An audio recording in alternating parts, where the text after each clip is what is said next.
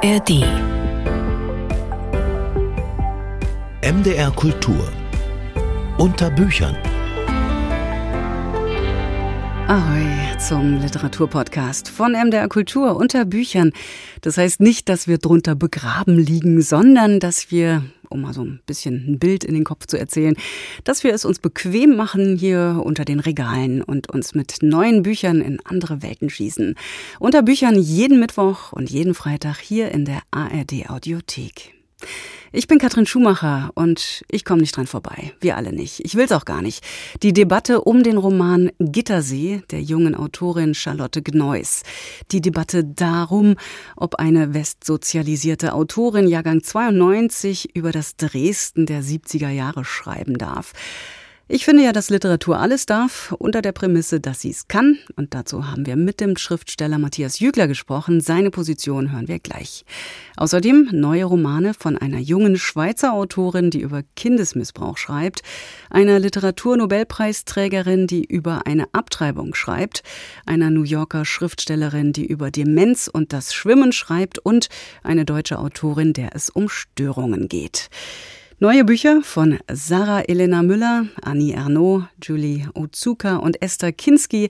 Und versprochen, die Frage, ob die das dürfen, die stelle ich auf keinen Fall. Unter Büchern die Stunde Literatur von MDR Kultur. Herzlich willkommen. Das hier ist Jochen Dieselmeier. Ich gebe ja zu, es war längst Zeit, es zu beenden. Ich war nicht stark genug wie Wachs in ihren Händen. Hat sie mir den Kopf verdreht und auf der Nase rumgetanzt mit ihrem Voodoo. Jetzt bin ich wieder hier und lass die Leere rauschen auf meinem Blatt Papier und will mit niemand tauschen. Draußen wirkt die Welt wie ein böser Traum. Man sieht das Gute kaum, ich mein, was sagt man dazu? Ich sing für dich so, Ich weiß nur eins, ich will zurück zu mir. Zurück von meiner Odyssee. Ich sag's wie es ist, ich will zurück zu mir.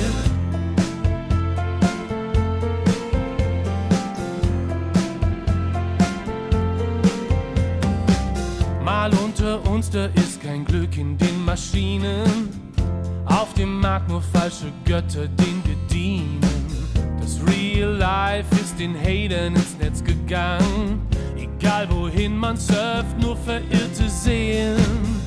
Nicht nur Nazis suchen Heil in der Zerstörung. Kommt mir vor, als wären sie Teil einer Verschwörung. Aus Angst, Selbsthass und Größenwahn. Oh mein Gott, die Menschheit wird mir fehlen. Ich sing für dich weiß nur eins, ich will zurück zu mir. Zurück von meiner Odyssee, babe. Ich sag's wie es ist, ich will zurück zu mir. Die alten Wohnen tun noch weh. Da hilft nur eins, ich will zurück zu mir.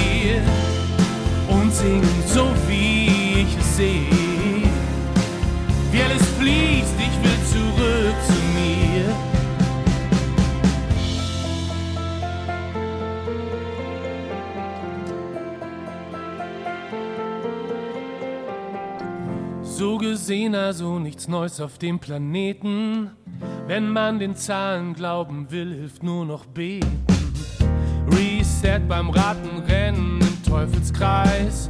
Die Rechner laufen heiß, weil niemand will sich schämen. Alle wissen, ohne Liebe ist kein Leben. Tatsache ist, ohne sie wird's uns gar nicht geben. Eben, doch die Spezies spielt verrückt. Ich bring mein Lied zurück aus meinem Tal der Tränen. Ich sing für dich so, wie ich es seh. Ich weiß nur eins, ich will zurück zu mir. Zurück von meiner Odyssee. Ich sag's wie es ich will zurück zu mir. Und die alten Wunden tun noch weh. Da hilft nur eins, ich will zurück zu mir. Singen so, wie ich es sehe. Wie alles fließt, ich will zurück zu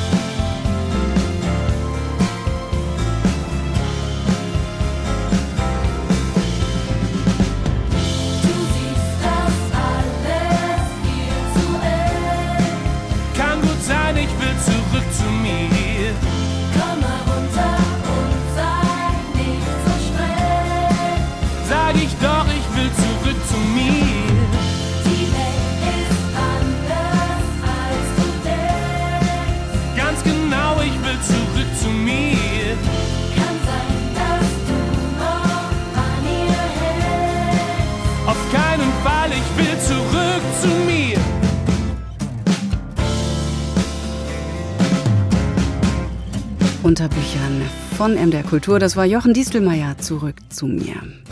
Darf sie das? Diese Frage kursiert schon seit einigen Tagen durch die Feuilletons und durch Gespräche, die in der Literaturszene stattfinden. Darf sie das? Die Autorin Charlotte Gneuss, um die es geht, die hat einen Roman verfasst, der in das Dresden der 70er Jahre, also in die DDR führt. Gittersee heißt er, stand auf der Longlist zum Deutschen Buchpreis und das vermeintliche Problem. Charlotte Gneuss, die ist Jahrgang 1992, ist in Ludwigsburg geboren, nördlich von Stuttgart also nach dem Mauerfall und ihr Osterleben, das beschränkt sich darauf, dass ihre Eltern in der ehemaligen DDR aufgewachsen sind und dass sie selbst in Leipzig studiert hat. Ja. Wie kann sie als Wessi über den Osten schreiben? Wer hat die Deutungsmacht über Geschichte? Das sind so die Vorwürfe. Und Dazu noch ein pikantes Detail. Der Verlag S. Fischer, der hatte den Autor Ingo Schulze gebeten, vor dem Erscheinen als Experte so für Dresden und für die 70er dort mal über den Text zu schauen, ob alles stimmt. Das ist ganz normal, das macht man so als Kollege oder Kollegin. Diese verlagsinterne Liste aber von ein paar zu korrigierenden Fehlern, wurde der Jury für den Deutschen Buchpreis zugespielt und ein Jurymitglied hat diese Liste wiederum der FAZ zugespielt und damit war die heiße Luft da absolutes No-Go, finde ich. Wir haben über diese Causa mit dem Schriftsteller Matthias Jügler gesprochen. Der hat Gittersee gelesen und kann uns vielleicht die Frage beantworten, ja, darf sie das? Mit ihm im Gespräch war meine Kollegin Julia Hämmerling und die hat Matthias Jügler erstmal gefragt, also worum geht's denn eigentlich in dem Buch? Ja, vielleicht, vielleicht so vorab, äh, bevor wir auf die DDR-Geschichte im Buch zu sprechen kommen. Eigentlich geht's, äh, ist das ein Roman, der so große Themen wie Macht und Verführung auch ähm, behandelt. Aber im Prinzip geht es um Karin, das ist die Protagonistin, die ist 16, die lebt in Dresden in den 70ern und die hat einen Freund und der heißt Paul und der begeht Republikflucht und lässt sie zurück. Und dann kommt es eben, wie es so oft äh, kommen musste zu DDR-Zeiten, dann wird nach Mitwissern gesucht und Karin kommt da sozusagen äh, ins Radar äh, der Stasi und sie stößt dann auf einen Stasi-Mitarbeiter, Wickwald heißt er, der wirbt sie an als inoffizielle Mitarbeiterin und dann nimmt das Schicksal eben seinen Lauf und am Ende wird's wird's wirklich ein richtiger Krimi. Herr Jügler, Sie sind jetzt selber Schriftsteller, Lektor, Stadtschreiber von Halle. Was sagen Sie als ostsozialisierter Schriftsteller? Haben Sie ein Problem mit der DDR-Darstellung? In diesem Buch, meine also? Nee, gar nicht. Also, also wirklich im Gegenteil. Ich finde das total gelungen. Also vielleicht war ich, als ich das Buch in der Hand hatte, so zu fünf Prozent skeptisch und dachte mir, na mal schauen, was da jetzt kommt. Aber dann habe ich, äh, fing das eigentlich mit dem ersten Satz an, dass ich das Gefühl hatte, hier hat jemand wirklich eine Stimme und kann auch erzählen. Also es gibt ja ähm, Romane, da wird recherchiert und man hat dann das Gefühl, wenn die Figuren miteinander sprechen, dann klingt das, als ob man so Copy-Paste äh, denen in den Mund legt und der Autor oder die Autorin kann dann mal so zeigen, hey, schaut mal her, ich habe wirklich richtig recherchiert, so in der Art. Also das gibt's ja alles, aber das ist bei bei Charlotte Gleus natürlich gar nicht der Fall, sondern da ist die DDR-Welt nicht einfach nur Kulisse, sondern ich habe kurz mal mein Handy ausgemacht, sondern äh, man, man hat das Gefühl, der Text atmet es eigentlich. Und der Vorwurf von Ingo Schulze an das Buch, dass zum Beispiel niemand in der Elbe gebadet hat, ich glaube, das hat für ganz viele Menschen in der DDR auch gestimmt, aber soweit ich weiß, haben zum Beispiel die Eltern von Charlotte Kneuss das getan. Und dann frage ich mich natürlich, warum sollte man das nicht einfach in, in, in einem Roman auch dann in, in die Fiktion mit reinnehmen? Hm. Und soweit ich weiß, hat auch nicht der Verlag S. Fischer Ingo Schulze gebeten, diese Liste zu erstellen, sondern er hat sie einfach erstellt. So. Und das ist für mich auch nochmal so ein, so ein Unterschied. Und irgendwie ist das eine ja, komische Geschichte. Mhm. Verstehen Sie denn diejenigen, die sagen, äh, dass sie sich von einer jungen Westdeutschen wie Charlotte Gneuss jetzt nicht erzählen lassen wollen, wie es so in der DDR war? Nee, gar nicht. Also ich meine, äh, wenn wir uns daran erinnern, äh, Umberto äh, Eco im Namen der Rose, das spielt irgendwann Anfang des 14. Jahrhunderts in einem norditalienischen äh, Benediktiner, äh, Benediktinerabtei.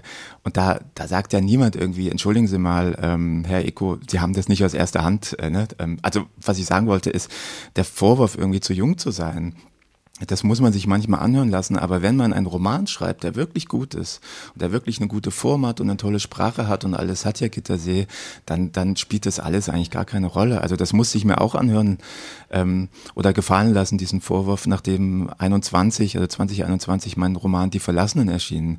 Aber so persönlich denke ich mir, es ist doch wirklich gerade irgendwie toll, dass es so eine Tendenz gibt, dass Verlage vermehrt Texte über die DDR und die Nachwirkungen der SED-Diktatur in ihre Programme nehmen. Das ist ja wirklich eine Entwicklung. Mhm. Und die Leute, die dazu gerade Romane schreiben, die auch äh, veröffentlicht werden, die sind so im Normalfall irgendwo in ihren 30ern. Charlotte Kneuss ist Anfang 30, ich bin Ende 30.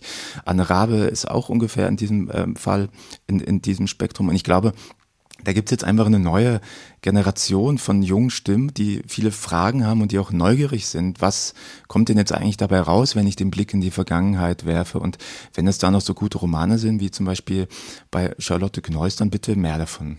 Also das Nachfahren über äh, die, die Leben ihrer Vorfahren äh, schreiben, das ist natürlich äh, ziemlich äh, ja, normal und, und auch weit verbreitet und auch hm. wichtig. Roy Jakobsen schreibt äh, über das Leben seiner Eltern im Zweiten Weltkrieg und hat ihn in Norwegen nun mal nicht erlebt. Ähm, und Sie haben sie jetzt eben schon angesprochen. Äh, Anne Rabe gehört ja jetzt auch zu dieser neuen Generation, die 1986 in Wismar geboren wurde. Sie hat dieses Buch Die Möglichkeit von Glück äh, geschrieben und ist damit unter den letzten sechs auf der Shortlist des Deutschen Buchpreises auch gelandet. Vielleicht auch nur ganz knapp, aber sie ist drauf. Ähm, was, also worum geht es in dem Buch, um nochmal kurz einen Abgleich zu schaffen? Ja, also generell das Buch ist äh, wirklich ein tolles Buch. Also zusammen mit Gittersee wahrscheinlich ein, die zwei besten Bücher, die ich dieses Jahr gelesen habe. Da ist eine, auch eine Sprache, die ganz irgendwie elegant ist, ganz eigen ist, aber trotzdem zugänglich, so im Sinne von, das kann jetzt jeder lesen und man hat nicht die ganze Zeit das Gefühl, Gott, äh, ich verstehe kein Wort. Und Anne Rabe geht im Prinzip voll rein. Also es geht da um, um andauernde Gewalterfahrungen im Osten, also in der DDR, äh, auch vor der DDR und, und wie sich das quasi über Generationen hinweg äh, äh, ja vererbt sozusagen und was das mit den Menschen in unserer Gegenwart macht. Und das ist auch, also die Möglichkeit von Glück ist auch formal sehr interessant. Das ist jetzt kein so Roman an sich, aber es ist auch kein bloßer Essay, sondern es ist irgendwie so eine Mischung. Also auch das Essay, irgendwie Autofiktion und auch wirklich, also nicht Wikipedia-mäßig, wie ich das vorhin meinte, sondern wirklich gut äh, vermittelter Recherche.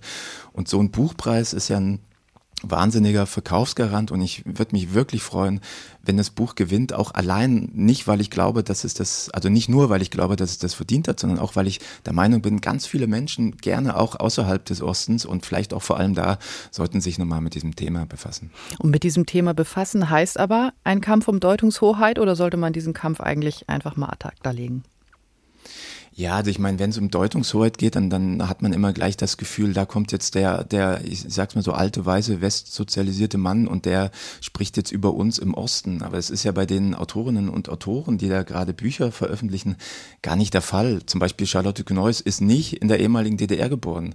Aber allein sie hat ja durch ihre Eltern eigentlich so ein, also die aus der DDR äh, quasi ausgereist sind äh, so oder geflüchtet sind, so einen knallharten Bezug zum Thema. Und ich finde, da stellt sich für mich die Frage gar nicht äh, von Deutungshoheit oder wer hat jetzt die Deutungsmacht, sondern eigentlich ist das gerade der Fall, dass die Leute die das Gefühl haben, irgendwas stimmt mit meinen Eltern nicht, irgendwas stimmt mit dieser Generation nicht, die, die befassen sich jetzt mit dem Thema und das ist ja brandaktueller geht es eigentlich gar nicht. Ja, das Erzählen eines Landes, einer Geschichte, es wird sicher von Generation zu Generation fiktiver, aber dadurch nicht unbedingt schlechter, wenn die Literatur gut ist. Wir sprachen mit dem Leipziger Schriftsteller Matthias Jügler und für alle, die sich selbst ein Bild machen möchten, die Möglichkeit von Glück ist bei Klett Cotta erschienen und der Roman Gittersee beim S. Fischer Verlag.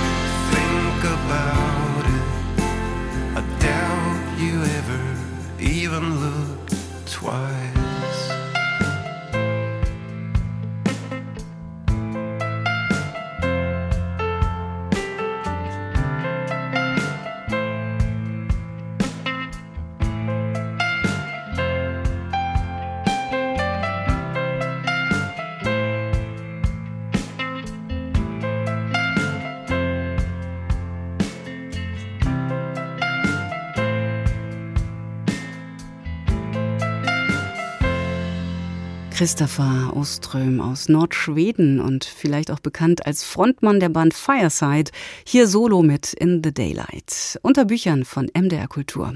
Jetzt zu einer Dichterin, die ihre Literatur einzig und allein aus ihrem eigenen Erleben holt und es damit zur Perfektion gebracht hat, das autofiktionale Erzählen. Vor einem Jahr hat Annie Ernaux den Literaturnobelpreis gewonnen. Erstmals in deutscher Sprache ist das vor 50 Jahren geschriebene Debüt der französischen Schriftstellerin nun erschienen. Alexander Soloch stellt es uns vor. Unverschämt groß war ihr Glück, gewaltig musste darum ihr Unglück werden. Jetzt blickt die junge Frau Denise Lesure auf das, was sie die Katastrophe nennt, und versucht, sich Rechenschaft abzulegen. Das krepierte Leben in mir, in meinem Bauch. Wann? Wie? Ich erzähle meine Geschichte. Ich kapiere es immer noch nicht. Die 60er Jahre haben gerade begonnen. Frankreich, verstrickt in seine Kolonialkriege, hat wieder einmal General de Gaulle als Retter an die Macht gerufen und ist ansonsten tief gespalten in soziale Klassen, die nichts miteinander verbindet. Oder wenn, dann allenfalls die Verachtung, mit der die Angehörigen der einzelnen Schichten auf die jeweils ganz anderen blicken. Denise, die Ich-Erzählerin, die selbst meint, von ganz unten aus verachtungswürdigsten Kreisen zu kommen, ist ungewollt schwanger geworden und hat heimlich und illegal eine Abtreibung vollzogen. Was das für sie bedeutet, wie darauf ihre Umwelt reagiert, darum geht es hier in diesem frühen Werk noch nicht. Das würde Annie Ernaux erst fast drei Jahrzehnte später und viel weniger fiktionalisiert in ihrem Buch Das Ereignis literarisch aufbereiten. In ihrem Debüt steht immerzu die Frage im Raum, wie konnte das passieren? Woher kam denn bloß die Angst nach einer doch so glücklichen Kindheit, in der Denise noch hatte machen können, was sie wollte? Ihre Eltern, Besitzer einer Kneipe und eines Kramladens, hatten einfach keine Zeit, ihr so etwas wie Erziehung angedeihen zu lassen. Ich kenne nur den Überfluss. Alles, was man essen kann, wird lose oder verpackt auf Regalen und in Kisten dargeboten. Ich kann alles anfassen, aufreißen, anknabbern, mich in der Kurzwaren- und Parfümecke von Gerüchen überwältigen lassen. Ich habe als Kind nie Kaufladen gespielt. Ich musste mir keine imaginären Waren ausdenken. Alles war frei zugänglich, umsonst, in Reichweite meiner Finger und meines Mundes. Hier herrschten Exzess, Abwechslung, Genuss. Das ist das Glück. Das Unglück kommt durch die Schule, den Eintritt in eine andere Welt. Die Lehrerinnen an der katholischen Privatschule und die Mitschülerinnen aus bourgeoisem Hause machen dem Mädchen schnell klar, dass ihm der üble Geruch der Unterschicht anhaftet. Eine Tatsache. Ich muss die bittere Pille schlucken. Meine Eltern mochten zwar etwas Besseres sein als ihre Kundschaft, trotzdem waren sie nur Krämer, Besitzer einer Nachbarschaftskneipe, Kleinverdiener, Jammergestalten. Ich will es nicht sehen, ich will es nicht denken. Ich bin nicht nur ein Trampel, verdorben mit schmutzigen Geheimnissen, während meine Klassenkameradinnen leichtfüßig und frei sind. Nein, ich verachte auch noch meine Eltern. Niemand denkt schlecht über Vater und Mutter. Nur ich. Das Chanson, das im Radio schluchzte. Ich habe niemanden getötet, ich habe nichts geklaut, aber ich habe meiner Mutter nicht geglaubt.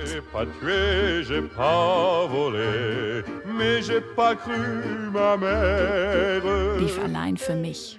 Ich werde noch böse enden. Die junge, etwas über 30-jährige Annie Ernaux hat noch nicht ganz zu ihrer späteren Lakonie gefunden, verliert sich immer wieder in assoziativen Räuschen, kreist extrem redundant, aber dadurch eben auch sehr eindringlich um ihr großes Thema, die Verwurzelung in der durch Geburt bestimmten Klasse. Eine Verwurzelung, die nie ganz zu kappen sein wird. Nicht einmal Bildung, nicht einmal Bücher holen sie daraus. Es wird mir nie gelingen, genug Abschlüsse anzuhäufen, um den ganzen Scheiß zu übertünchen.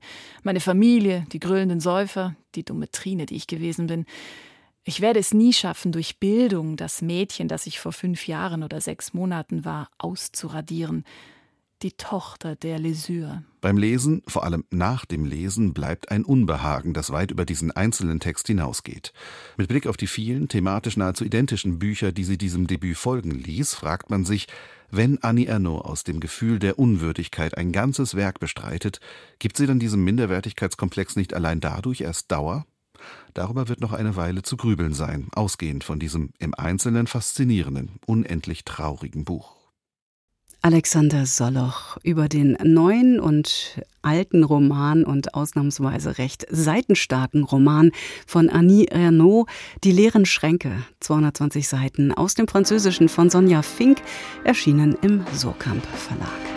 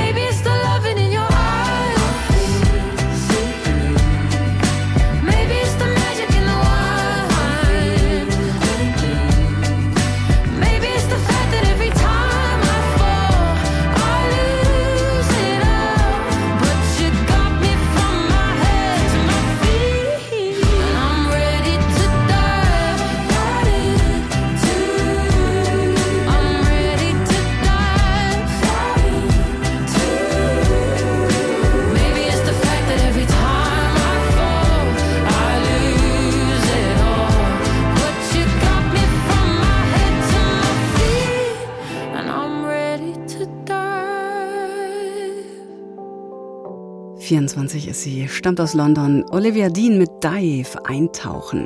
Gutes Stichwort. Hier ist die Literatur von MDR Kultur unter Büchern wie jeden Mittwoch neu. Seit dem Erscheinen ihres Romandebüts When the Emperor Was Divine, zu Deutsch Als der Kaiser ein Gott war im Jahr 2002, wird die amerikanisch-japanische Autorin Julie Otsuka für ihre Literatur gefeiert.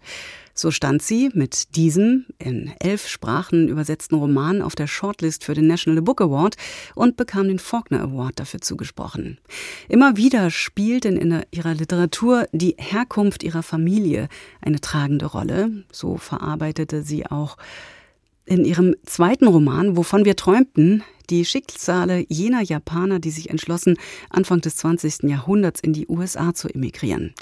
Jetzt ist ihr dritter Roman auf Deutsch erschienen, Solange wir schwimmen, übersetzt von Katja Scholz. Gelesen von der Schauspielerin Sascha X. Es ist überdies jetzt äh, bei Argon als Hörbuch erschienen. Und Eva Geding stellt es uns vor, Solange wir schwimmen. Das Paradies in Julie Otsukas Roman Solange wir schwimmen hat hellblau gestrichene Decken mit aufgemalten Wolken und ist stets angenehme 27 Grad warm. Es ist ein Schwimmbad, eins von der nüchternen Sorte, kein Wellnesstempel. Und doch winkt auch in diesem Garten Eden die Erlösung. Grübler hören auf zu grübeln. Witwen hören auf zu trauern. Arbeitslose Schauspieler, die oben keinen Fuß mehr auf den Boden kriegen, gleiten mühelos die Schnellschwimmerbahn hinunter, endlich in ihrem Element, angekommen. Und für kurze Zeit fühlen wir uns in der Welt zu Hause. Fast die Hälfte ihres mit 154 Seiten eher schmalen Romans widmet Julie Otsuka der Beschreibung dieses unterirdischen Hallenbades. Es ist Rückzugsort und Lebensmittelpunkt einer eingeschworenen Gemeinschaft Schwimmverrückter, bis ominöse Risse am Grund des Beckens sie aus ihrem Paradies vertreiben. Als der Sommer sich immer weiter seinem unausweichlichen Ende entgegenneigt, ergeben wir uns mehr und mehr in unser Schicksal es ist vorbei. Unter ihnen ist auch eine gewisse Alice. Auch in ihrem Leben hat sich ein Riss aufgetan. Die pensionierte Labortechnikerin hat Demenz. In fünf Kapiteln umkreist Julie Otsuka diese Frau. Vom raunenden Wir der Schwimmgemeinschaft wechselt der Text im nächsten Kapitel in den betont zweckoptimistischen Ton der Klinikleitung eines Heims für Demenzkranke. Es ist, wohl oder übel, Alice neues Zuhause. Aber, mögen Sie vielleicht denken, ich hab doch gar nichts. Sie haben etwas. Oder ich habe den Test mit Bravour bestanden. Sie haben miserabel abgeschnitten. Oder morgen kommt mein Mann mich abholen. Er hat gelogen. Oder, ganz ehrlich, ich glaube, das reicht jetzt. Leider ist das erst der Anfang. Es ist diese Lakonie, die einerseits das tragisch-komische der Situation einfängt, die uns andererseits beim Hören aber auch das Herz brechen kann. Otsuka beschränkt sich darauf, das, was die Demenz im Leben von Alice und ihrer Angehörigen, ja ihres ganzen Umfeldes anrichtet, mehr aufzuzählen als zu beschreiben. Das Staccato der Variationen macht die Hilflosigkeit und Überforderung angesichts dieser Krankheit greifbar. Dabei ist der Ton der Autorin ebenso nüchtern wie elegant und oft sehr humorvoll. Katja Scholz hat Swimmers, wie das Buch im Original etwas treffender, da knapper heißt, ins Deutsche übertragen. Im letzten Kapitel spricht die Tochter, inzwischen eine erfolgreiche Schriftstellerin. Als sie dich fragte, warum ihr euch nicht näher steht, hast du gesagt, du weißt es nicht. Du hast die Tür geschlossen. Du hast dich abgewendet. Du hast ihr das Herz gebrochen. Sie muss erkennen, jetzt, da du endlich nach Hause gekommen bist, ist es zu spät. Die Schauspielerin Sascha X trägt uns mit ihrer angenehm ruhigen Stimme durch die viereinhalbstündige Lesung. An deren Ende winkt natürlich kein Happy End, aber doch ein Moment des Glücks. Du sitzt mit ihr im Ruhezimmer, sie in ihrem Rollstuhl, du auf dem Sofa neben ihr, und gemeinsam lauscht ihr dem beständig prasselnden Regen aus der Soundmaschine. Du hast den Klang ihrer Stimme nun seit fast zwei Jahren nicht mehr gehört. Plötzlich streckt sie ihre Hand aus und greift nach deinem Arm. Ihr Griff ist kräftig, aber sanft. Ihre Hand ist unerwartet warm. Deine Mutter wird dir klar, hält dich. Und zum ersten Mal seit Wochen bist du ganz ruhig. Lass nicht los. Loslassen wird uns das Hörbuch, solange wir schwimmen, bestimmt nicht. Eva Geding war das über das Hörbuch Solange wir schwimmen von Julie Otsuka, aus dem Amerikanischen übersetzt von Katja Scholz, gelesen von der Schauspielerin Sascha X, jetzt beim Argon Verlag erschienen.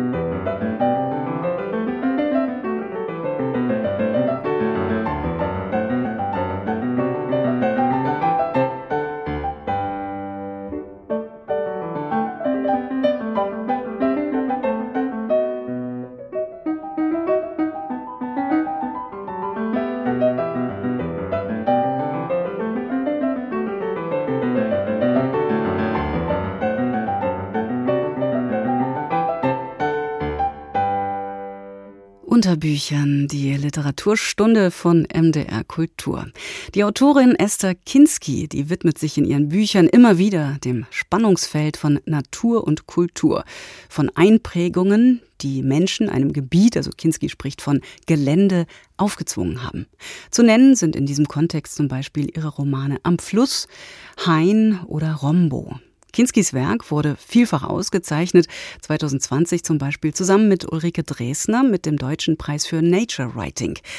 Eine Auszeichnung, die Kinski zumindest was die Tradition des Begriffes Nature Writing angeht, für sich immer wieder in Frage stellt. Nicht um Naturerfahrung geht es ihr, sondern darum, Abgelebtes, Verschüttetes, Überlagertes zur Sprache zu bringen.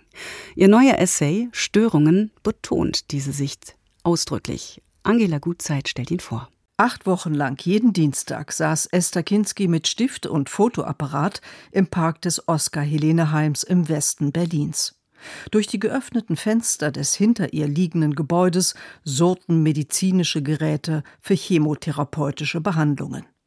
Während sie auf ihren erkrankten Lebensgefährten wartete, schweifte ihr Blick über den verwahrlosten, überwucherten Park, dessen Baumbestand am Ende dieser acht Wochen einem Wohnungsbauprojekt zum Opfer fiel. Ein gestörtes Gelände, wie Kinski es in ihrem neuen Text Störungen notiert. Gedanken über Ganzheit und Versehrtheit, über Leben und Tod drängten sich hier auf und überlagern sich in diesem schmalen Band gleich mehrfach. Auch ohne damals zu wissen, was ich nach und nach über dieses Gelände in Erfahrung bringen würde, passte der zunehmend versehrte Ort zu unserem von der Krankheit unterschiedlich verstörten Leben. Eine beginnende Ahnung dieser Parallelen hätten ihr einen Zugang zu den verschiedenen Schichten und Verflechtungen der sich dort im Gelände abzeichnenden Störung eröffnet, heißt es wenige Zeilen weiter. Nun ist der Begriff gestörtes Gelände ein zentraler ästhetischer Terminus in Esther Kinskis Werk. Das Gelände als Grenzgebiet zwischen Natur, Wildnis und Sedimenten menschlicher Hinterlassenschaften weist nach ihrem Verständnis Schichtungen auf, Risse und Frakturen. Es ist bei Kinski immer ein von der Geschichte zerschriebener Boden, den sie in ihren Büchern, oft mit Fotos versehen, lesbar zu machen versucht. In Störungen verbindet Kinski in zwei Kapiteln zwei verschiedene Orte, die bereits in ihren Gedichtbänden Naturschutzgebiet und Schiefern Thema waren. Eben dieser Park des Oskar-Helene-Heims in Berlin und im zweiten Teil ein Archipel vor der schottischen Küste, die sogenannten Schieferinseln. Der Park, so schreibt die Autorin, knickte unter dem Gewicht seiner Geschichte ein. Gemeint ist damit die Nutzung der dort angesiedelten Gebäude früher als sogenannte Krüppelkinder-Heilanstalt genutzt, dann als Kriegslazarett, bevor sie die Nazis zur Euthanasiestätte machten. Nun sollen dort Infusionen Krebskranke vor dem Tod bewahren. Ein in der Tat verstörendes Gelände. Die Schieferinseln, die Kinski mehrmals auch mit ihrem Lebensgefährten besuchte, präsentierten sich ihr als ein Gelände, das mit seinen Menschen der rücksichtslosen Ausbeutung durch den Schieferabbau ausgeliefert war. Was ist nun der gemeinsame Nenner dieser beiden Orte? Eine irreparable Veränderung des Geländes wie eine untilgbare Störung durch Verbrechen, schreibt Kinski. Es geht bei diesem Blick um eine Form von Empathie für Gelände als Geschichts- und Geschichtenträger, um eine Hinwendung zur Oberfläche, die nie ohne Spuren ist, nie ohne Zeichen, ohne Begebenheiten. Eine Schrift des Historischen, die wir entziffern können. Eingewoben in Kinskis faszinierend vielschichtige Erkundungen ihres Spurenterrains, dieser, wie es im Englischen treffend heißt, Disturbed Lands, sind Reflexionen über Sprache und Übersetzung, über literarische Verwandtschaften zu Celan, Benjamin und Brecht. Gewissermaßen in Korrespondenz mit ihnen formuliert die Autorin gegen Ende dieses Bandes eine geradezu philosophische Einsicht.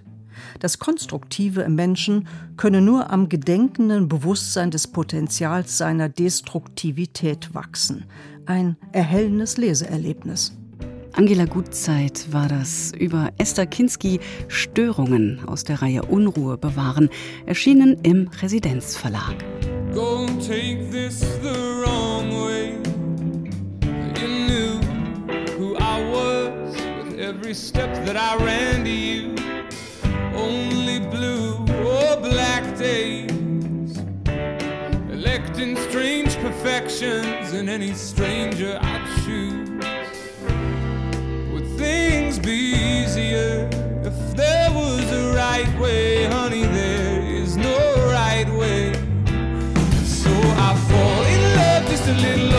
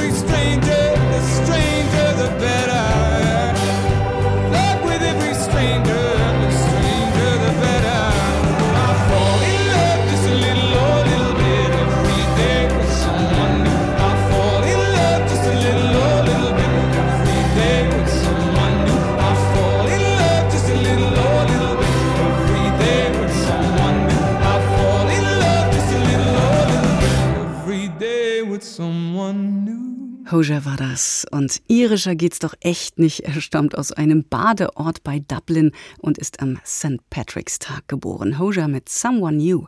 MDR Kultur unter Büchern.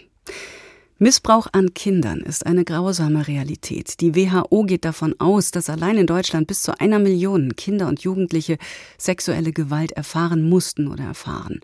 Zum Thema der sexualisierten Gewalt erscheinen immer wieder auffühlende Romane, die aufklären und einen kritischen Diskurs voranbringen wollen. Auch der Roman Bild ohne Mädchen der Schweizer Autorin Sarah Elena Müller verarbeitet die Geschichte des Kindesmissbrauchs. Dies geschieht auf so intensive Weise, dass die Autorin für ihr literarisches Werk mit dem Literaturpreis des Kantons Bern geehrt wurde und sie ist für den Schweizer Buchpreis nominiert. Alexander Kühn hat das Buch für uns gelesen und stellt es uns jetzt vor. Wenn ein Kind sexuelle Gewalt erfahren muss, dann ist dies nicht nur eine Verletzung seiner körperlichen, geistigen und sprachlichen Souveränität. Der Missbrauch ist auch ein unabweislicher Angriff auf das innere Erleben. Dabei bleiben die meisten Taten anonym und ungesühnt, zu groß ist die Angst vieler Betroffener vor den angedrohten Folgen der Täter. Auch in Sarah Elena Müllers Buch Bild ohne Mädchen gibt es keine Auflösung des Geschehens. Die Fiktion des Missbrauchs ist allerdings so nah und authentisch, dass die Umstände des Verbrechens alle beteiligten Figuren auf drastische Weise umreißen. Im Roman ist der Täter ein 68er Aussteiger namens Ege, der zusammen mit seiner Frau Gisela seinen Lebensabend in einem Schweizer Dorf fristet. Dem Alkohol verfallen träumt der senile Mann, der sich selbst als Philosoph betrachtet, immer noch von den Idealen einer linken Revolution, welche die Gesellschaft von ihren Restriktionen befreien wird. Zudem versteht sich Ege als eine Art Medienkünstler, dessen Bestimmung es ist, seine Umwelt filmisch zu dokumentieren. Der alte Mann filmt jedoch nicht nur Reise- oder Naturimpressionen. Es gibt auch Aufnahmen, da ist er selbst zu sehen, zusammen mit seinem außerehelichen Sohn, der ihn selten besucht, oder der Nachbarstochter, die viel Zeit mit ihm verbringt. Verzweifelt sitzt das Kind auf dem Teppich und fixiert den Vaterfuß. Wie kann es sich sicher sein, dass es ein Engel war? Der Engel war unscharf und nur kurz erschienen. Dann hatte Nachbar Ege auch schon Eject gedrückt und die Videokassette kam aus dem Gerät gefahren, auf dem Bildschirm noch ein Ameisengewimmel. Ege, der den Kopf schüttelt. Kein Engel, es ist kein Engel, nur ein Bild. Aber wenn das Kind die Augen schließt, leuchten die weißen Flügelchen wie Flammen im Dunkel. Der Engel brennt hinter den Lidern. Der Vater schenkt der Entdeckung seiner Tochter auf einer von Eges Kassetten keine weitere Aufmerksamkeit. Für das Mädchen jedoch wird der Engel zu einem transzendenten Geschöpf, das uns Leser sukzessiv in eine dunkle Geschichte entführt. Diese Geschichte erzählt uns von der Tragik einer jahrelangen Abhängigkeitsbeziehung, in der das Kind von einem Pädophilen ausgenutzt werden konnte. Ege lehnt im Türrahmen und schaut dem Nachbarskind nach. Hypnotisiert vom vielen Fernsehen wankt es über den kleinen Pfad die Böschung hoch nach Hause. Jetzt folgt die innere Unruhe. Ein heißer Stich, diese Gedanken. Wohin damit? Der Denkraum, den er sich errichtet hat, droht ihn zu verschlingen. Rhetorische Behandlung, kritische Aufklärung, Medienmündigkeit, ein didaktischer Halt. Aber die Erwachsenen gingen ihren eigenen Dingen nach, hatten zu tun mit Vieh, Skiliften und Gemeindeverwaltung. Einzig das Kind der ebenfalls zugezogenen Nachbarn muss weder im Stall noch in einer touristischen Höllenanrichtung aushelfen. Das Kind hat Zeit, Eger auch. Die Nachbarn halten erziehungstechnisch nicht viel vom bewegten Bild. Das Kind ist fasziniert davon. Medien, Medien. Sein Geist ist wirr, aber wach. Das Kind ist für Ege ein Zauber. Sarah Elena Müllers neuer Roman lässt die Figuren anonym, deren Geschichte nicht. Die Autorin gibt selbst an, Bild ohne Mädchen sei vor allem durch Täterinterviews und Recherchen inspiriert. Dabei waren die Missbrauchsgeschehnisse an der hessischen Odenwaldschule und der Otto-Mühl-Sekte ein wesentlicher Bezug dafür. Somit ist Bild ohne Mädchen ein seltenes Wagnis, da hier etwas eigentlich Unsagbares rekonstruiert wird. Literarisch geschieht dies durch ein besonderes Wortempfinden, das die Sprache des Kindes und des Erwachsenen gleichermaßen erschließt und so das Wesen des Verbrechens und dessen Gründe freizulegen versucht. Vermutlich vor dem Fernseher. Ein kaltes, flackerndes Licht auf dem entrückten Kindergesicht. Eges Stimme spricht von außerhalb des Bildes. Sie sagt, weißt du, wo es am meisten kitzelt? zwischen den großen Zehen. Dort sind alle kitzlig. Auch ich, auch du. Langsam schiebt sich seine Hand über die Matratze auf das geblendete Kind zu. Bild ohne Mädchen ist ein radikaler Roman. Hier entsteht das Außergewöhnliche, so wie in einem Märchen, einem Traum, einer Erinnerung, einem Fantasiespiel. Die Gedankenräume, die sich auftun, sind eine Grenzüberschreitung, da in ihnen das kindliche Erleben mit dem seelisch Abartigen zusammengebracht wird. Gerade so jedoch gelingt der Autorin die Darstellung einer dunklen Verflechtung, die ein Verbrechen möglich macht. Ein Muster von Gewalt und Schuld, das Unfassliche jederzeit präsent. Alexander Kühn war das über Sarah Elena Müller. Bild ohne Mädchen, erschienen jetzt im Limmert Verlag. It was late when you called me up.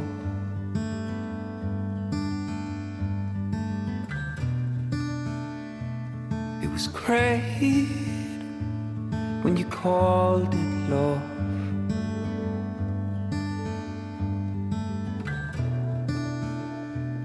It was late, there were two of us.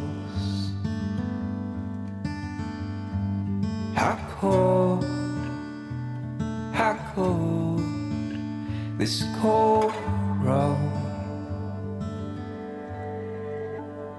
Sort of love is a light you leave on. Sort of love is a gentle lean on. Right without your hands on. This love's strong. The sort of love is a light you leave home. Sort of love is a gentle lean home. It's riding without your hands on. This love's strong. This love is strong.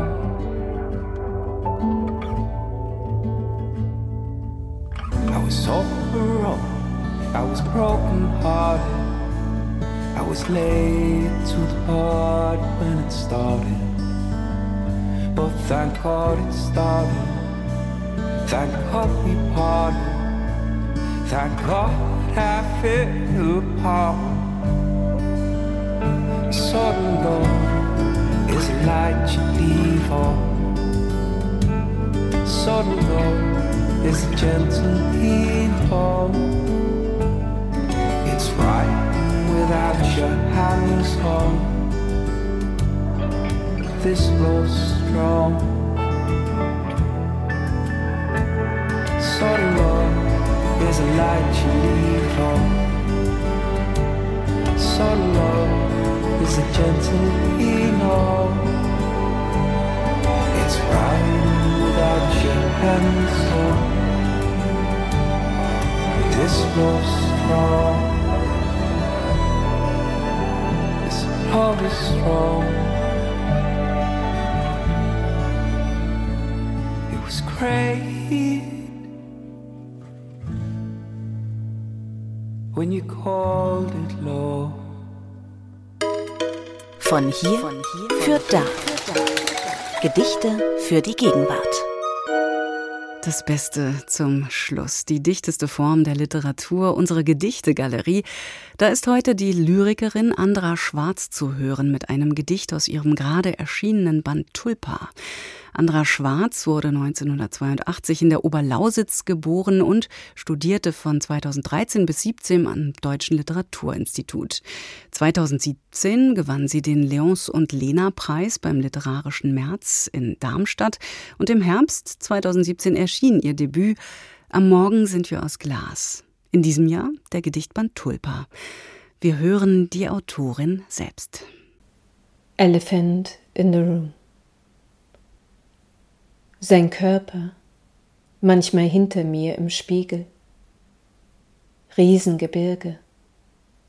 Schwesterntiere verloren in der Wildnis besuchen mich mondsüchtig mit erhobenen Rüsseln. Klagen in verschiedenen Sprachen über Dürre, Sandstürme, hunderte Buschbrände in wasserarmen Ländern jenseits der Wüste. Ich antworte nicht trinke zu wenig. Streifen Mücken über mir her, ihr Surren bedrohlich. Und du, dünnhäutig, wie ich, liebst mich mechanisch ohne Angst. in den Sümpfen verborgene Nymphen Fata Morgan. Falken ziehen mit scharfen Krallen durch unsere Köpfe, bis er wieder marschiert hinterm Rücken, im Auge träge auf und niedergeht. Andra Schwarz, die Lyrikerin mit einem Gedicht aus ihrem Band Tulpa, der im Poetenladen Verlag erschienen ist. Und damit das Literaturtürchen wieder zu für diese Folge unter Büchern jede Woche aktuell im Radio, bei MDR Kultur und in der ARD Audiothek. Ahoi, danke fürs Hören, sagt Katrin Schumacher. Schönes Lesen, schöne Zeit.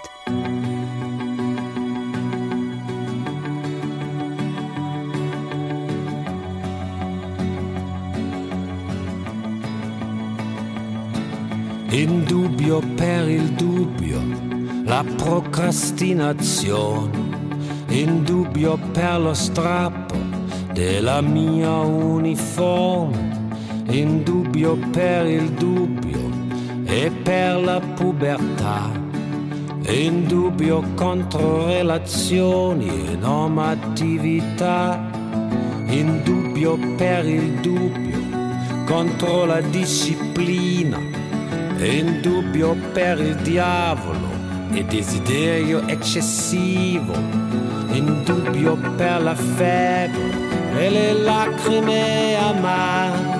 Diventa piombo il tempo mio, ma cerco di spiegare.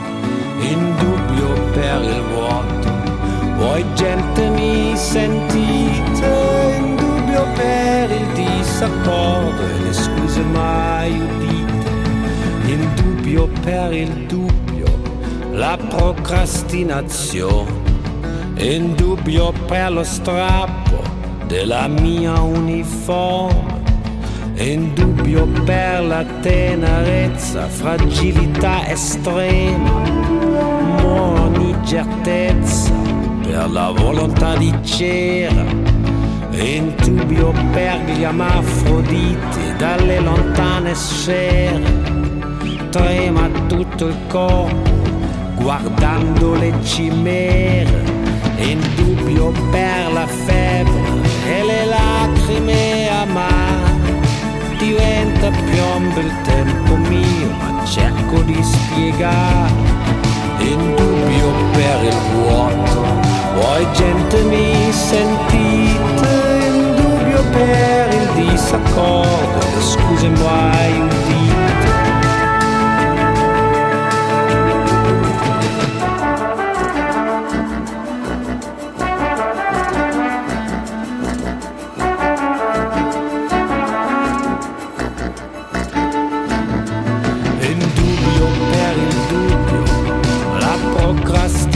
e il dubbio per lo strappo della mia uniforme. Il dubbio per il dubbio, negazione del presente, il nodo nello stomaco quando mostri i denti, nel dubbio di crollare in una sala piena.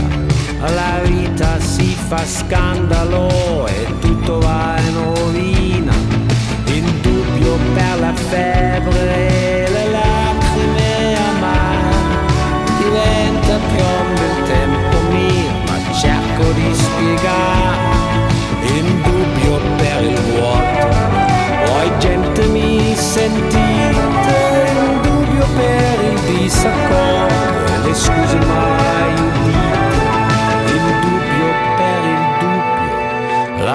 procrastinazione in dubbio per lo strappo della mia uniforme, in dubbio per il dubbio.